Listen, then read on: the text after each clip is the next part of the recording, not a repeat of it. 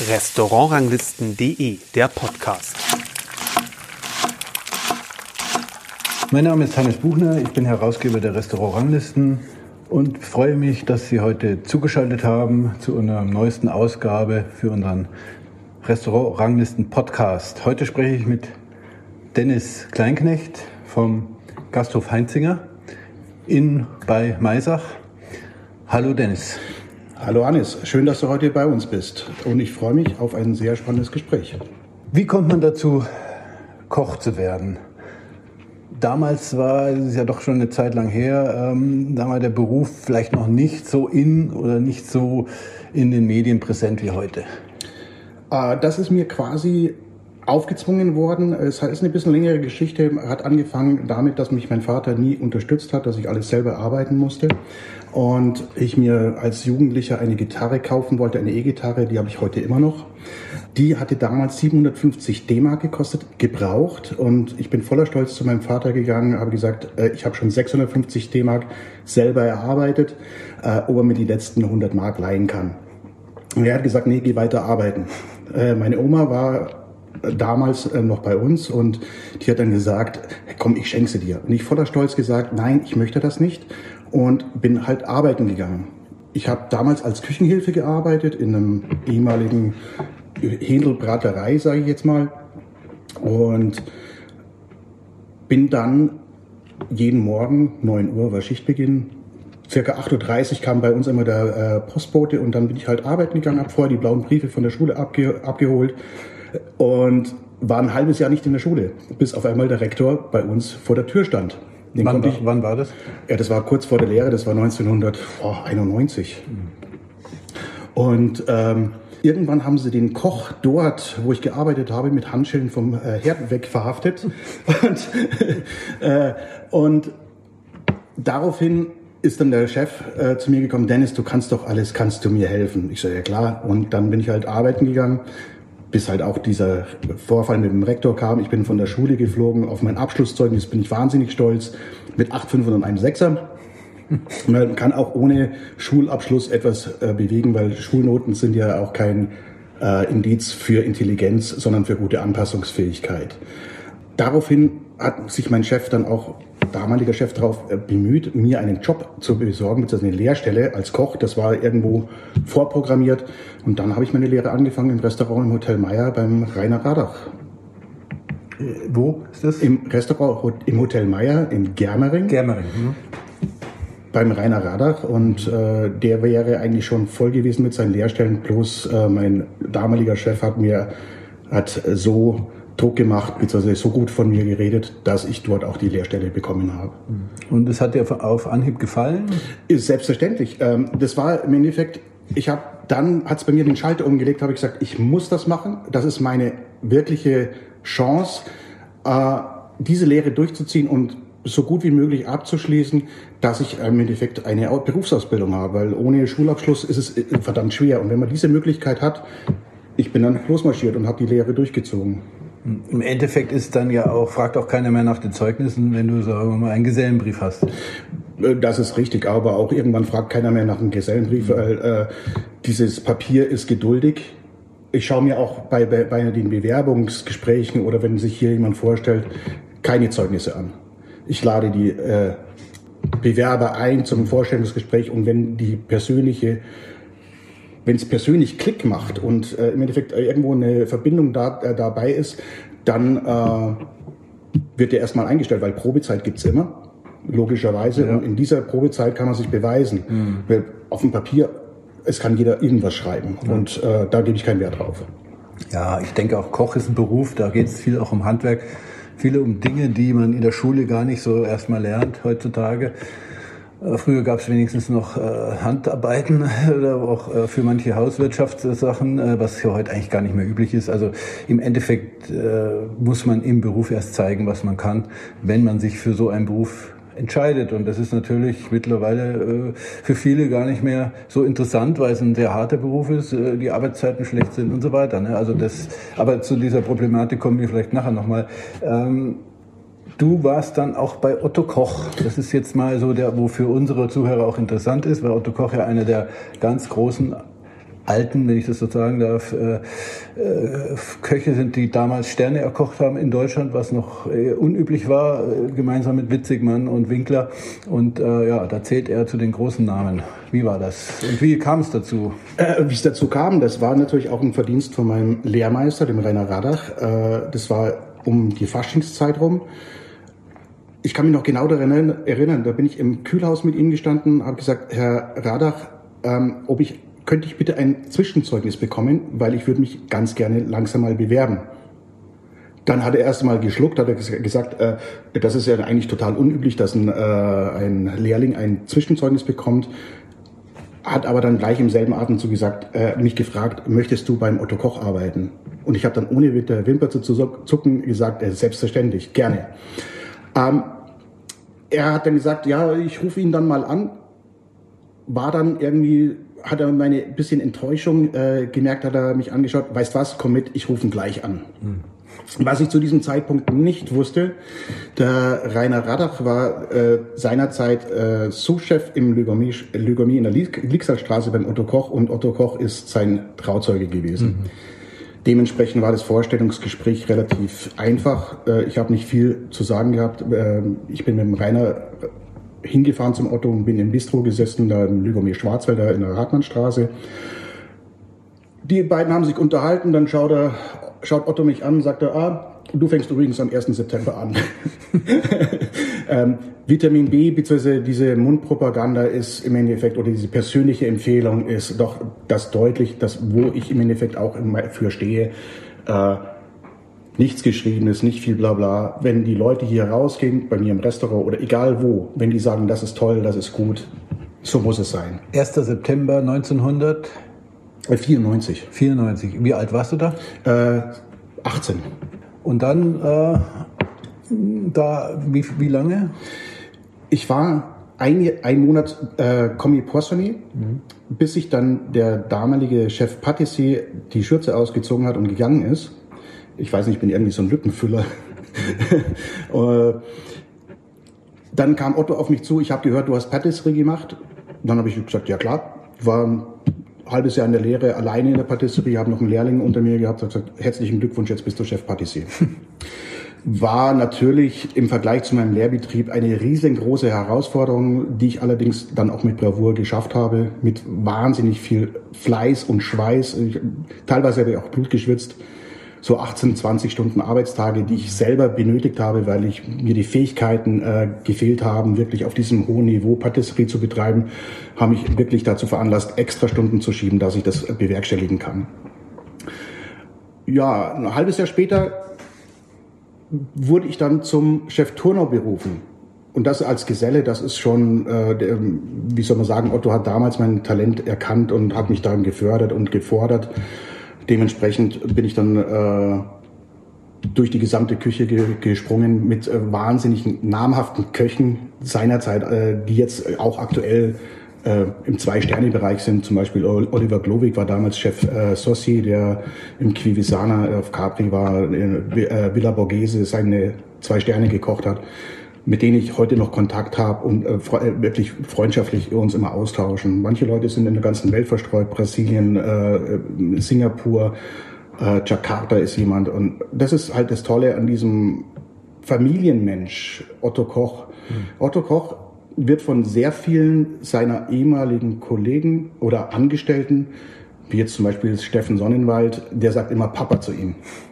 Und das muss ich einfach bestätigen. Otto Koch war einfach wie ein Vater zu mir. Mhm. Ja, er hat aber kurz vor Weihnachten, kann ich mich daran erinnern, war das ganze Haus voll mit, äh, äh, mit insgesamt 270 Gästen. Hat man Gott sei Dank nur das eine gleiche Dessert. Das war äh, eine Tartata.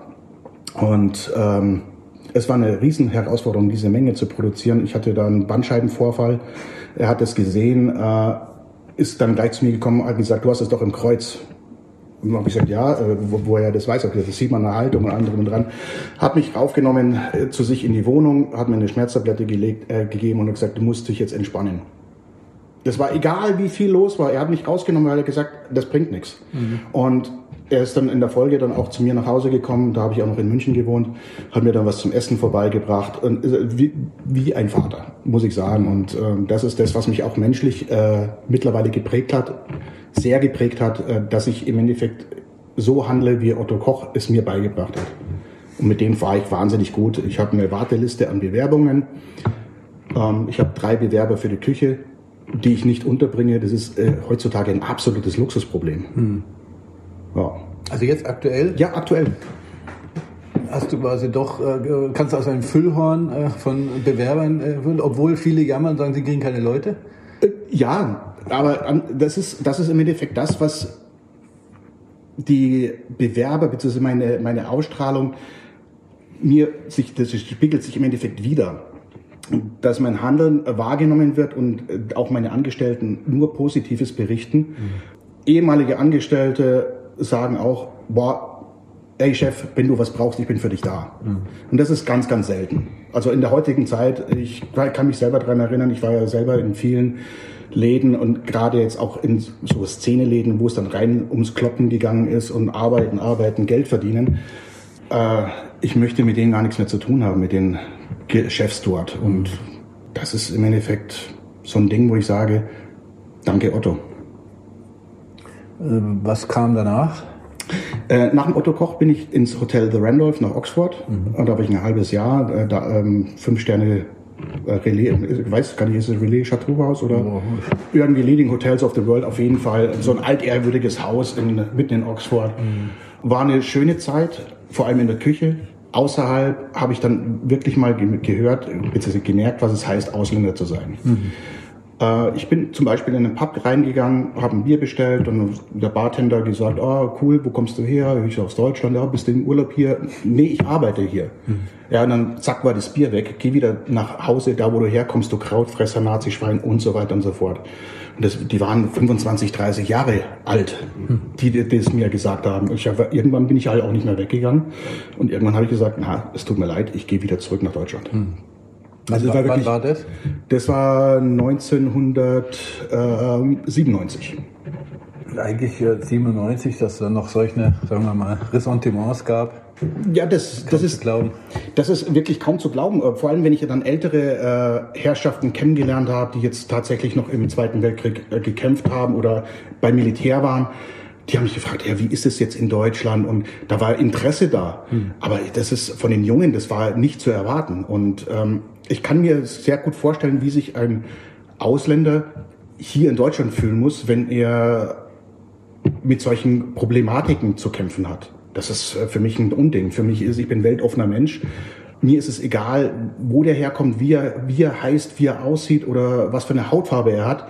Er muss einfach zu uns passen. Mhm. Und sicherlich, man kann es nicht jedem recht machen und äh, Idioten gibt's auch hier in Deutschland. Mhm. Die gibt's überall auf der Welt und es ist egal wo. Und das ist äh, im Endeffekt ja eine wertvolle Erfahrung für mich gewesen, ja. gerade auch in meinem Tun, was ich jetzt an den Tag lege.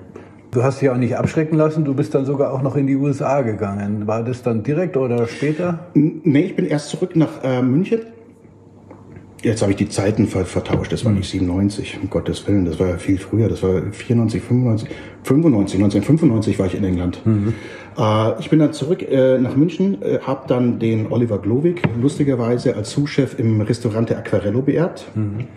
Äh, habe dann ein Dreivierteljahr später den Jean-Michel Ferré, der jetzt in, äh, seinen Laden in Starnberg hat, ähm, als Küchenchef beerbt und habe dann dort erstmalig den Laden von 15 auf 16 Punkte im Romeo gestellt. Und damals war ich äh, gerade mal 20 Jahre jung. Mhm. Und in der Folge bin ich dann abgeworben worden äh, vom, äh, vom einem Oberkellner, der die, äh, den Betrieb gewe gewechselt hat. Der Bert Schweinsker hat er damals geheißen, jetzt heißt er Usai. Ist äh, war beim Schweiger in Tristan, im Tristan auf Mallorca, mhm. war im Tantris und hat halt wirklich diese zwei, drei Sterne-Läden hinter sich gebracht. Er war auch beim Winkler in Aschau, mhm. da wo er zu seiner Hochzeit noch drei Sterne hatte. Und das mhm. ist halt wirklich ein Chef de Rang gewesen mit wirklich gerader Rücken, läuft hat einen Überblick. Der macht jetzt Unternehmensberatung, mit dem bin ich auch immer noch befreundet. Mhm. Und ähm, der hat mich abgeworben fürs Hotel Rizzi. Das ist das ehemalige Weinhaus über dem Landtag in der Maria-Theresia-Straße in München. Mhm. Und ähm, ich war dort der erste Küchenchef nach Umbau und habe dann auch, das war so eine eher so eine Lifestyle, Schickimicki, Mhm. Ähm, da war das Essen nicht im Vordergrund, obwohl ich gesagt habe, ich will da richtig geil kochen. Bin da irgendwie immer an die angekantet und äh, dann auch das Klientel, das war irgendwo diese Münchner High Society, mhm. die eher gesehen und gesehen werden, als dass das äh, Tolle auf dem, äh, auf dem Teller zu genießen ist. Mhm. Von dort aus bin ich dann nach äh, Los Angeles, also zum, nach Santa Monica genau, äh, zu Hans Röckenwagen ins Röckenwageners gewechselt und war dort ganze fast zwei Jahre mhm. vor Ort. Und das war wann? Das war äh, 98 bis 2000 wie war das dann in den USA? Ich meine, sagt er da, dass die, ähm, sagen wir mal, Arbeitsbedingungen oft eben noch weniger Arbeitsschutz gab und keine Krankenversicherung und was weiß ich nicht alles. Äh. Ja gut, Arbeitsschutz und soziales System sollte man nicht verwechseln. Mhm. Äh, ich habe eine Auslandskrankenversicherung gehabt und von dem her war das gar, gar, gar kein Thema. Mhm. Man muss da unterscheiden. Also USA, wenn man erfolgreich sein will, muss man wirklich hart arbeiten. Mhm. Ich habe damals äh, zehn äh, 10,48 Dollar die Stunde äh, verdient und damit ganze zwei Dollar mehr als ein amerikanischer ausgebildeter Koch. Also ich war schon Topverdiener in der Gastronomie. Die Preise, das 10 äh, Dollar die Stunde, das hört sich jetzt viel an. Also nur zum Vergleich, ich habe äh, für mein Apartment 750 Dollar im Monat gezahlt und wenn man eine Pizza äh, zum Liefern bestellt hat, die war bei 15 bis 18 Dollar, mhm. äh, ein Bier in der Kneipe 5 bis 8 Dollar. Also das war, das war halt gar nichts. Mhm. Das war wirklich deutlich unter Mindestlohn. Ich bin halt da drüben gewesen, weil es mir A, wahnsinnig viel Spaß gemacht hat, B, ich habe einen wahnsinnigen Freizeitwert äh, gehabt. Ich habe äh, am Strand gewohnt, bin mit dem Skateboard oder mit dem Fahrrad äh, in Venice Beach den Bike Path nach äh, Santa Monica gefahren und bin dann in die Arbeit gegangen. Das war halt für mich ein, ein ja, ist so eine Lifestyle-Geschichte. Da war ich so mit 25 dann irgendwo äh, mhm. unterwegs und äh, habe meinen 25. Geburtstag da drüben gefeiert, bis die mich vom Hotel Rizzi wieder zurückgeworben haben. Mhm. Und bin ich auch wieder, die haben, haben das viel Geld kosten lassen, dann bin ich halt wieder nach Deutschland gekommen. Mhm. Naja, als junger Mann, 25 Jahre, zu USA, Santa Monica, natürlich eine schöne, schöne Zeit, zwei Jahre, die man auch da noch wirklich besonders genießen kann, weil in diesen Jahren, in diesen jungen Jahren möchte man ja vielleicht ein bisschen was erleben. Ne? Ja, äh, das ist auf jeden Fall. Also wie gesagt, der Freizeitwert war wahnsinnig toll.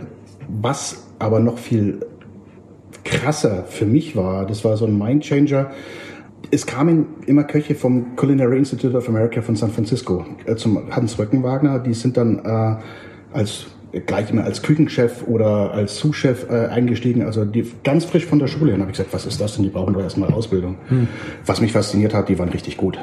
Und die waren so open-minded, die haben äh, also ja, nachdem, äh, die haben dann ganz gerne das F-Wort benutzt und dann F-Tradition. Äh, Kochen ohne Grenzen. Das ist das, äh, was, was ich dann gemerkt habe. Ich meine, Spätzle, ja. Beispiel an den Spätzle. Ich mache Spätzle, Mehl, Mehl, Ei, ein bisschen Salz, Muskat. Manche Menschen machen auch noch Wasser rein, warum auch immer. Dann, das ist ein Spätzle. Ja, aber der Amerikaner sagt, warum? Ich mache hier das rein, ich mache das hier rein, ich mache Wasabi, Topfenspätzle und was auch immer. Also total völlig irre. Und das ist das, wenn man völlig uneingenommen ist und unbelastet ist mit Traditionen, dann hm.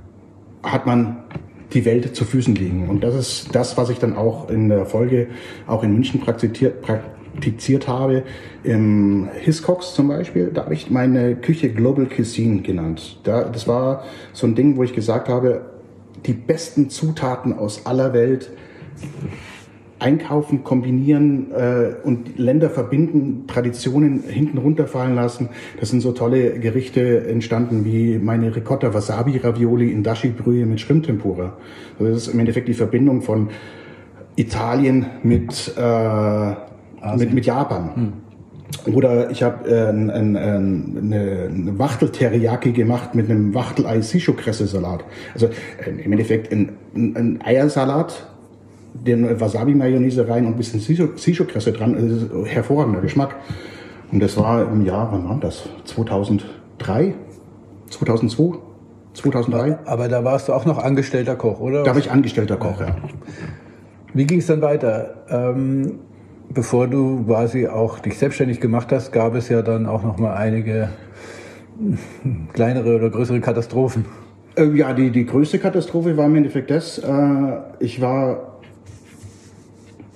ich hatte beim His, im Hiscox hatte ich dann irgendwann nach sechs Monaten einen Burnout. Mhm. Also physisch, physisch und psychisch, weil ich wollte erfolgreich sein und habe Vollgas gegeben und ich habe so viel Gas gegeben, dass keiner meiner Mitarbeiter mitgekommen ist.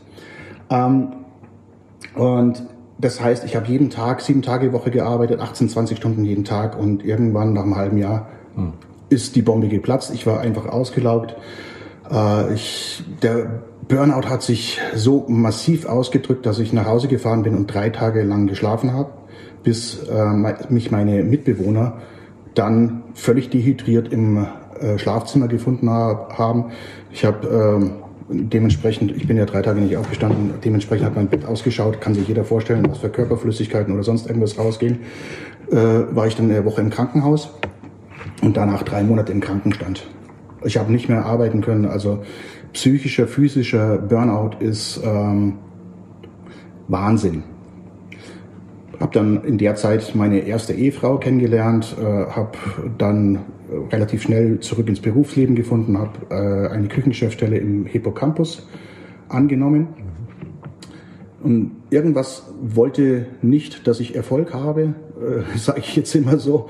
Äh, ich war in der Mittagspause beim Zahnarzt, habe eine Spritze bekommen für eine normale Füllung. Der Zahnarzt hat meinen Nerv, also den Trigeminus-Nerv getroffen, nicht neu angesetzt, sondern direkt äh, draufgespritzt und den Geschmackssinn so nachhaltig betäubt, dass ich fast zwei Jahre nichts geschmeckt, also am Anfang gar nichts und dann zwei Jahre in Folge eigentlich gar nichts geschmeckt habe. Das heißt, ähm, ich war berufsunfähig. Hm. Ja, ich bin halt ein Macher ich habe gesagt, okay, ich kann nicht auf der faulen Haut äh, sitzen. Ich habe als Kellner dann angefangen, aber irgendwann hat das einfach alles keinen Spaß mehr gemacht. Ich habe dann der Gastronomie äh, den Rücken gekehrt, habe äh, mich dann selbstständig gemacht, habe eine Umzugs- und äh, Montagefirma gegründet, hatte zwei große, namhafte deutsche äh, Elektrohersteller, Haushaltsgerätehersteller unter Vertrag habe, für die ähm, die Privatkunden beliefert und äh, Herde eingebaut, Küchen montiert. Das war, habe ich mir dann so, spezialisiert. Zum Schluss hatte ich zehn Angestellte, drei LKWs auf der Straße, viel Arbeit, volle Auftragsbücher, bis mein kongenialer Geschäftspartner meinte, er muss eine Aufmordkampagne gegen mich äh, äh, starten, ähm, weil er die ganzen Aufträge für sich alleine haben wollte. Ähm, mit der Konsequenz, dass im Endeffekt keiner von uns von heute auf morgen Aufträge hatte. Hm. Ja, was macht der Dennis? Fällt kurz in ein Loch und sagt, was soll ich denn machen, was soll ich denn machen? Und ich habe wirklich tolle Freunde, die mich auch schätzen und von früher kennen. Ich sage, warum kochst du nicht mehr? Hm. Geh doch einfach zurück in die Gastronomie. Ich sage, ich weiß nicht, zehn Jahre nicht am Herd. Und ich sag, dann sagen die meisten, das ist doch wie Radfahren, das ist doch wie Radfahren, äh, schau doch einfach mal. Ähm, ähm, probier es halt einfach mal aus. Mhm. Ich habe dann mein altes Netzwerk angerufen, äh, Thomas Müller von der Frotik in München. Hey Thomas, wie schaut's aus? Ah, du, dich habe ich ja schon lange nicht mehr gehört. Was machst du denn? Und kurzer Smalltalk, dann habe ich ihm kurz die äh, Situation geschildert, dass ich als Star irgendwo mal an, einstuppern möchte, ob er jemanden kennt. Da bin ich dann im Charles Hotel beim äh, Giovanni Russo im Restaurante Davvero gelandet. Äh, der war im Endeffekt der Küchendirektor vom Charles Hotel. Wann war das? Das war äh, 2015. Also wirklich großer Zeitsprung. Mhm. 2014, 2015 muss es gewesen sein. 14, 14 war das. Und äh,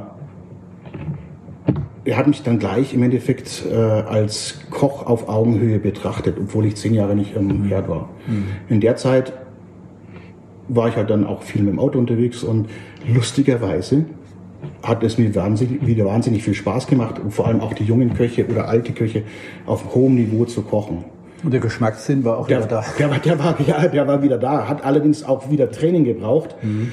weil äh, Geschmackssinn muss man trainieren. Mhm.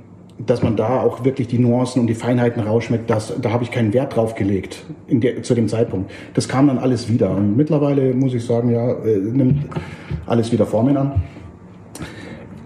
Zurück zur Geschichte. Ist, ich habe per Zufall einen ganz, ganz lieben Menschen an der Tankstelle getroffen und habe ihn gesehen, wie er gerade so eine billige Leberkassemmel sich rein reinbeißt. Dann habe ich gesagt, Mensch Otto, schmeckt dir das überhaupt? da habe ich einen Otto Koch getroffen. Kurzer Smalltalk. Naja, wie schaut's aus und was ich jetzt mache? Und habe gesagt, ja, das, das, das. Ich suche jetzt gerade wieder was. Ich habe ihm die, kurz die Geschichte erzählt. Und er sagte, ja, äh, du, der Steffen sucht. Also Steffen Sonnenwald, der war, der war Küchendirektor im Hofgut Altführen.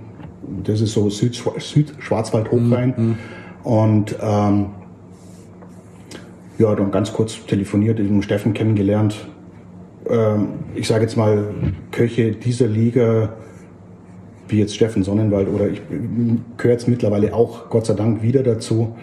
Äh, mir ist ein blindes Verständnis. Mhm. Ja, das ist einfach, man weiß, was man tut, man weiß, was man kann, man schätzt sich, der gegenseitige Respekt ist da. Ich habe dann als äh, quasi als Küchenchef bei ihm angefangen und habe aber relativ schnell gemerkt durch meine zehn Jahre Selbstständigkeit, mhm. dass ich mich nicht mehr so leicht steuern lassen kann. Vor allem, wenn man Fehler sieht und die werden immer und immer wieder gemacht und man wird nicht gehört. Da habe ich gesagt, ich muss mich in der Gastronomie selbstständig machen. Ich war ein halbes Jahr da, dann war ich noch ein halbes Jahr in der Kugelalm in äh, Deisenhofen, das ist unter mhm. Oberhaching ist das, mhm. bei der Haberl Gastronomie. Und irgendwann habe ich gesagt, nee, jetzt nicht mehr ich muss was eigenes, was finden. eigenes, was eigenes finden. Habe ich dann hier im Oktober 2016 mit dem Gasthof Heinziger selbstständig gemacht. Meine erste eigenständige Gastronomie. Habe mit einem ganz wenig Budget angefangen und sukzessive immer wieder reinvestiert, so dass man im heutigen Zustand dieses Gasthofes äh, wirklich richtig geil arbeiten können. Manche Dinge brauchen natürlich ihre Zeit und deine Entscheidung sozusagen in die Gastronomie oder dich in der Gastronomie selbstständig zu machen, hat etwas Zeit gedauert. Äh, aber was äh, hat dir denn dann jetzt daran besser gefallen als an einem anderen Beruf? Du hast ja quasi den Vergleich, den ja vielleicht viele nicht so haben. Du hast einen anderen Beruf zehn Jahre lang gemacht, äh, warst selbstständig und jetzt sagst du, nein, ich möchte als Gastronom selbstständig arbeiten. Was gefällt dir daran besser? Das Risiko ist ja auch, äh, und gerade zur Zeit, äh, nicht äh, von der Hand zu weisen. Was mir daran besser gefällt, ist einfach mit Menschen zu kommunizieren und die einen dann nicht so herablassend anschauen. Äh, möchte mal gern ein Beispiel bringen. Ich hatte kurz vor meinem äh, Rück, zu, von meiner Rückkehr äh, in die Küche hatte ich einen Gas, äh, einen Kunden, den ich mit Hausgeräten beliefert habe und die ganze, gesamte Küche, äh, also die Geräte ausgetauscht habe, der mich wirklich nicht toll behandelt hat. Also eher so hm. ein Herr Professor Doktor hm. und hat gesagt, was will dieser kleine Handwerker hier? Hm. Den hatte ich tatsächlich dann vier Wochen später als Gast im Davero im äh, Charles Hotel. Und äh, ich sollte dann rausgehen, äh, äh, was droschieren sollen mhm. äh, für einen Lehrling, was auch immer. Und dann sagt er, dann sehe ich den und dann sagt er, ach, wunderbar, Herr Klein, das ist so toll.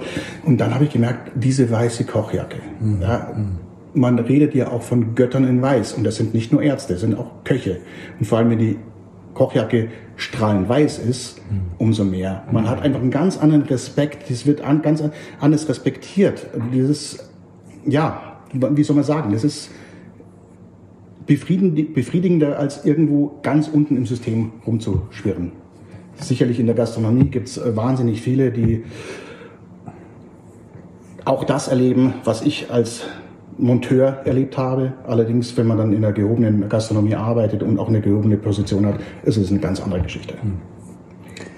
Jetzt bist du hier äh, glücklich, wenn ich das so sagen darf. Und auch hast ein, ein sehr schönes Gasthaus, zwar mitten auf dem Land, aber äh, das ist ja heutzutage auch äh, nicht so verkehrt, äh, weil viele Leute suchen ja auch wieder was äh, außerhalb der Städte, außerhalb des Trubels. Und man kann hier äh, sehr gut essen. Aber was machst du denn eigentlich jetzt anders als früher zum Beispiel, wo du noch so in Hotels gearbeitet hast mit oder in internationalen Gast mit, mit wahrscheinlich Produkten, die auch äh, High-Class waren? das willst du ja hier alles ein bisschen anders machen. Ähm, meine Produkte sind immer noch High Class. Allerdings mache ich mir die Arbeit, äh, die nicht in aller Welt ist, zu suchen, sondern hier im nächsten Umfeld, im Umkreis.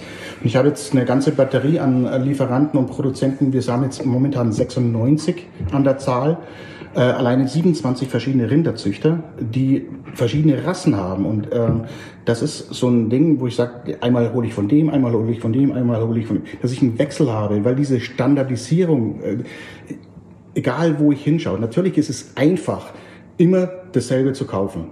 Ja, wenn ich sage, die kaufen die argentinische Rinderlende, die kaufen sie immer, weil sie billig ist, äh, können sie machen, ist natürlich das Bequeme. Ich will aber nicht den bequemen Weg gehen, sondern für meine Gäste nur das Beste raussuchen und das hier in der Region. Ähm, hat damit was zu tun. Ich habe in der Kugelalm hatte damals der Metzger unseres Vertrauens äh, uns ein Rinderfilet angeboten, äh, bayerisches Jungbullenfilet für 16,90 Euro im Kilo. Na, ich gesagt, das kann nicht sein, das ist so billig Filet, das, äh, vor allem bayerische äh, Dings, das kann nicht sein. Habe ich gesagt, ja, du probier's mal. Äh, und habe gesagt, okay, gib mir mal eins, ich schaue es mir an. Und es war wie erwarten von der Qualität sowas von miserabel und äh, kann einfach, auch ich gesagt habe, das, das kann doch nicht aus Bayern sein. Dann habe ich raufgeschaut, dieses schöne Siegel Qualitätsfleisch aus Bayern hat jeder schon gesehen. Auf einmal entdecke ich drei Erzeugerstempel. Dann habe ich gesagt, wie drei Erzeugerstempel, das ist, was ist, steckt dahinter? Ich habe jeden einzelnen äh, gegoogelt. Ich habe äh, den Landwirt herausgefunden, der das gemacht hat, also produziert hat der ist dann, aber um kurz zu machen, es hat sich herausgestellt, das Tier ist in Deutschland geboren und äh, äh, gemästet worden, geschlachtet und zerlegt in Argentinien. Dahinter steht Vion Food als Global Player, die von äh, riesengroße Schlachtfabriken in Argentinien betreiben, wo ich dann gesagt habe, nein, also beim besten Willen nicht. Aber wie kann das günstiger sein, wenn du diese Transportkosten wieder rechnen musst? Äh, die Transportkosten sind relativ gering. Wenn ich, wenn ich jetzt schaue, ein Überseekontainer hatte damals gekostet um die 200 Dollar. Mhm. Äh, der entscheidende Faktor ist äh, eine Fleischreife, um das optimal reifen zu lassen, ist fünf Wochen. Also im Vakuum. Und äh, nach 21 Tagen ist ja die Fleischreife bekannt, äh, bekanntlich abgeschlossen und danach fängt der Spaß an. Gut, beim Wet Aging ist es weniger so, weil ich habe dann mehr säuerliche, äh, eisenhaltige Noten mit drin im Fleisch. Allerdings die Überfahrt von einem, von einem äh, Schiff dauert eben diese fünf Wochen. Es ist frisch geschlachtet, liegt dort im Kühlraum. Die äh, Stromerzeugung an Bord eines Schiffes ist einen Bruchteil von dem, was wir hier in Deutschland, wo wir den höchsten Strompreis haben, äh, ist einfach, da kann ein deutscher Metzger gar nicht mithalten. Mhm. Und auch bei der Überfahrt, bei der Endmast auf dem Schiff, fünf Wochen lang, da ist internationale Gewässer, da gibt es keinen Tierschutz, da gibt es keinen Arbeitsschutz. Wenn ein Tier verendet, das wird einfach über Bord verklappt. Da ist keine Entsorgung. Ist ja klar, gut, so ein Tier ist... Ähm, jetzt nichts Verwerfliches, äh, wenn man das ins Meer schmeißt, die Fische freuen sich, um Gottes Willen, aber es ist nicht Sinn und Zweck der Sache. Nein. Und das hat mir hat mich dazu bewegt, doch wirklich genauer hinzuschauen. Und in, in meiner Selbstständigkeit habe ich gesagt, nein, ich schaue auf die Regionalität. Und wenn jetzt hier einer ankommt, regional und saisonale Küche, dann sage ich, was ist denn regional und saisonal? Entschuldigung, regional ist gleich saisonal. Das saisonal kannst du weglassen. Richtig, ja. Aber man muss es den meisten doch erklären, weil sie das manchmal im Kopf haben. Es gibt halt Tomaten jede, jeden Monat, es gibt auch Mandarinen irgendwie jeden Monat, obwohl die eigentlich nur zu bestimmten Monaten wirklich gut und, und reif sind. Und da, das, da muss man, äh, dieses ist ein langes Umdenken und das sehe ich halt schon seit einiger Zeit in der, in der Spitzengastronomie oder in, in, der, in der Gastronomie, die noch Ambitionen hat, die auch noch äh, kocht und ein Handwerk betreibt, da schon was umdenken möchte. Und äh, deswegen muss man den Gästen es halt, glaube ich, immer wieder auch erklären, saisonal, regional. Aber eigentlich ist es das Gleiche. Ja. Man muss beide Dinge muss man in einem praktizieren, sonst funktioniert es nicht. Ja, na gut, regional inkludiert saisonal. Genau. Und ähm, ja, das ist, äh, es gibt zum Beispiel einen, äh, der erste drei Sterne in Österreich, der Juan Amador, äh, der sagt, er hat spanische Wurzeln, ist Berlin, Österreich, Tritratrolle auf der ganzen Welt unterwegs gewesen. Der lebt im Endeffekt nach der Philosophie, wo ich im Hiscox 2005 gehabt habe. Hm. Die besten Zutaten, äh, Zutaten aus aller Welt, ist egal, wo es herkommt, es muss das Beste sein. Äh, es ist natürlich wahnsinnig viel Arbeit, jetzt hinzugehen. Beispiel, mein Lieblingsrinderzüchter, der, der Ludwig Huber aus Frauenberg, das ist gleich hier drüben, das sind zwei Kilometer. Äh, der hat Galloways auf der Weide stehen. Und die macht er als äh, Nebenerwerbslandwirt mit, äh, tötet er mit Weideschuss. Mhm. Impliziert im Endeffekt keine Medikamente, 100% Weidehaltung, kein Fremdfutter, äh, kein gar nichts und kein Lebendtiertransport. Äh, der hat einen Skistand aufgebaut und ich habe ihn dazu begleitet und auch mit dem, mit dem Andi Jeis von diesem äh, Metzgermeister hier auch in der Region, der dann in Fürstenfeldbruck das Tier zerlegt und bei sich äh, reifen lässt, äh, haben wir das ausgekartelt zusammen mit den Behörden, dass wir das hinbekommen. Und wir haben tatsächlich den ersten Weideschuss im Landkreis Fürstenfeldbruck machen dürfen. Und ich war der Erste, der hat gesagt, pass mal auf, ich nehme gleich ein halbes Tier. Nose to Tail hm. ist so ein Thema. Das ist so vielfältig, was wir hier machen und im, Sinne der Nachhaltigkeit. Also Nachhaltigkeit und so und äh, Tierhaltung ist ja äh, auch ist ja eben sehr wichtig, finde ich. Aber wo ist der Geschmacksunterschied? Wo kannst du jetzt ganz klar feststellen, dieses Rind schmeckt anders als ein konventionell geschlachtetes? Ähm, das merkt äh, das merkt man alleine. Konventionell geschlachtet ist ja auch meistens nicht 100% Weidehaltung. Ähm, man merkt es am, am, Fett, wenn ich jetzt zum Beispiel ein, äh, eine Weidehaltung nehme, ich habe ein relativ gelbes Fett, gerade wenn die Tiere etwas älter werden, desto älter das Tier, desto gelber wird das Fett. Und wenn ich dran reibe, dann bekomme ich einen Glanz. Wenn ich jetzt ein Massentierhaltungsprodukt äh, nehme, ich nenne es jetzt mal Produkt, weil hm. es ist so ein Reizthema, ja. Das Fett ist nicht fest, es ist schwammig, es ist schlapprig. Hm. Das ist der erste äh, Unterschied. Jetzt kommt es natürlich darauf an, was hat das Tier ge gefressen. Freilandhaltung ist Grassfed. Grassfed hat den Charakter, eher dann in die äh, Wildecke zu gehen. Ich habe ein sehr dunkelrotes Fleisch. Ähm, der, das erste Tier, was geschlachtet wurde, war ein Stier. Dementsprechend wahnsinnig äh, wenig intramuskuläres Fett. Äh, wir sind jetzt beim Ochsen und bei Fersen. Und das ist im Endeffekt, was der Metzgermeister und ich ihm als Landwirt, äh, dem Landwirt äh, gesagt haben, dass wir da an der Qualität schrauben können. Mhm. Und die jetzige Qualität ist top. Ähm, ja, das ist. Was machst du dann daraus? Na, alles Mögliche. Also von, von klassisch Rouladen bis äh, Tomahawk Steaks rausschneiden, äh, das Zwerchfell, Innereien, es wird alles ver, ver, ver, verwertet. Ich mache einen Burger, ganz klassisch mal, ähm, äh, ähm, Weideschuss Galloway Burger. Wir haben sowas auf der Karte.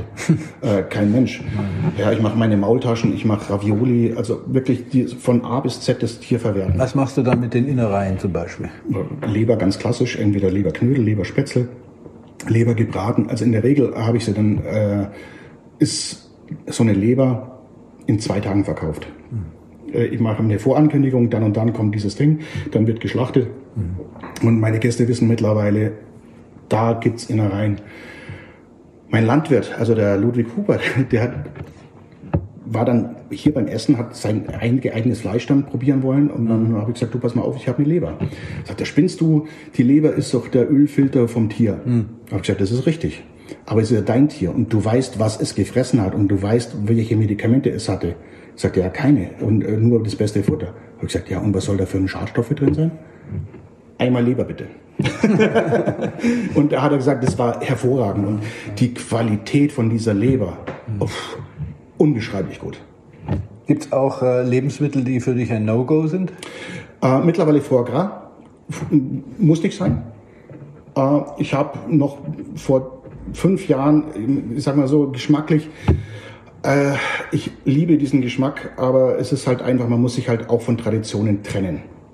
Aber schmeckt denn eine Gänseleber, jetzt äh, die normal hier für Weihnachten gezüchtet wird oder so, dann fällt ja auch eine Leber ab, die ja deutlich kleiner ist, weil sie ja nicht so fett gefüttert wird. Schmeckt die dann nochmal so viel anders, wenn man daraus was macht? Ja, ja, also das ist vom, vom, von der Konsistenz, vom Geschmack, äh, vor allem der Geschmack, du weißt, Fett ist ja ein Geschmacksträger. Ja. Und äh, in, in, der Regel hat ein Geflügel eine sehr magere Leber, durchstopfen wird's halt Fett und äh, das fehlt im Endeffekt. Das ist genauso, wenn ich ein äh, Steak nehme, äh, Premium-Klasse äh, von den Rinderrassen, äh, Wagyu, hat ein wahnsinnig hohen Anteil vom intramuskulären Fett, gibt ja auch die verschiedenen äh, Stufen. Und desto fetter das Ding wird, desto schmackhafter und äh, zarter wird's. Und das ist genau der Unterschied zwischen einer ungestopften und einer gestopften Leber. Die ungestopfte ist halt fest im Biss und die äh, gestopfte ist halt einfach viel gehaltvoller, viel feiner, viel ganz anders. Aber wir haben da ja Gott sei Dank auch ganz äh, kompetente Menschen hier in Deutschland, die sich dem Thema angenommen haben. Äh, Tobias Sudhoff äh, ist ein Comedian, äh, Quereinsteiger in Gastronomie, hat ein, äh, hat ein paar Jahre lang einen Stern verteidigt als ungelernter Koch. Äh, der stand auf der Bühne und hat gesagt, ja, hätten Sie mal gerne, ich hätte gerne äh, 500 Gramm von dieser Bio-Gänsestoffleber. da muss ja jeder lachen, äh, Bio-Gänsestoffleber.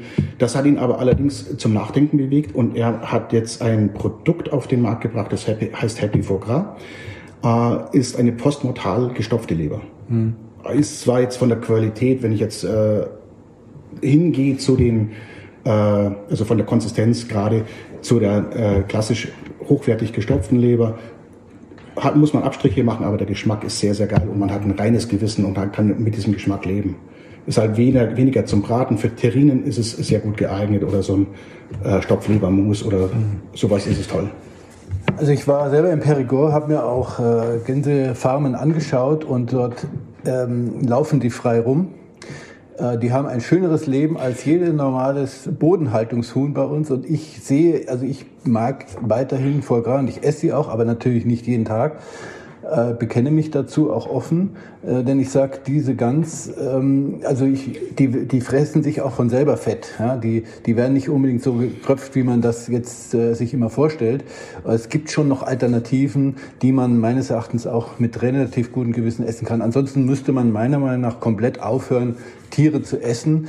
Denn, wie gesagt, so eine Gans lebt meines Erachtens besser als jedes Bodenhaltungshuhn, was bei uns in Milliarden in Deutschland jeden Tag ohne ohne schlechten Gewissen von vielen Leuten konsumiert wird oder verzehrt wird. Das ist absolut richtig und das sagt auch Otto Koch, der verteidigt es auch immer, die, er verteidigt die Foie Man muss halt dann auch wissen, wo sie herkommt und das ist das, was eben nicht stattfindet. Man mhm. sieht, man sieht äh, Gänsestoffleber aus Polen, Ungarn äh, oder Tschechei oder äh, wenn ich jetzt nach Amerika schaue, Hudson Valley, die Hudson Valley äh, Gras, die ist in New York mittlerweile verboten worden, mhm. weil das ist einfach nur Massenabfertigung und mit dem Kochlöffel. Also wirklich dieses Bild, was die Bevölkerung im Kopf hat, mit äh, Vollgas reinstopfen, das ist Massentierhaltung. Mhm. Ja. sicherlich für mich ist es jetzt ein, so ein politisch-moralisches Ding.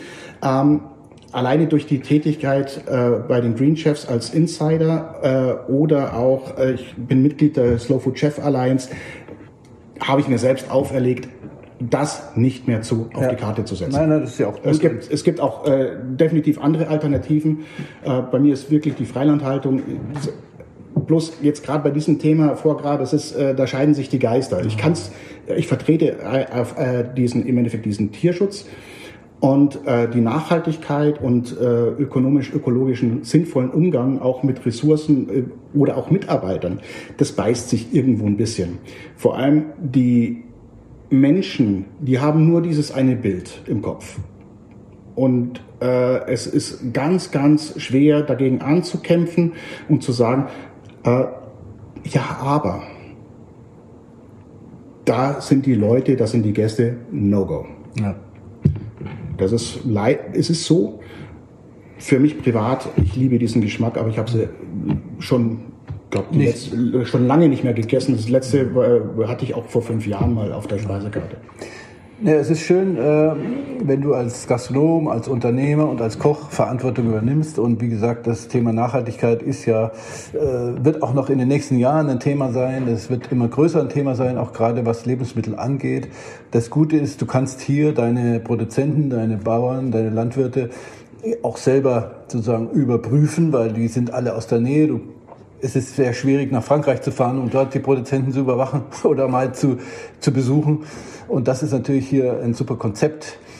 Gibt es sonst noch, ich meine, Verantwortung hat man ja auch dann noch für, für Mitarbeiter. Du hast schon erwähnt, meine Mitarbeiter werden eigentlich, haben gute Arbeitszeiten, die werden nicht geknebelt oder geknechtet. da wird sie hier ihre Leistung bringen. Du willst ja doch alles ein bisschen anders machen hier. Äh, Gibt es da noch ein paar Beispiele?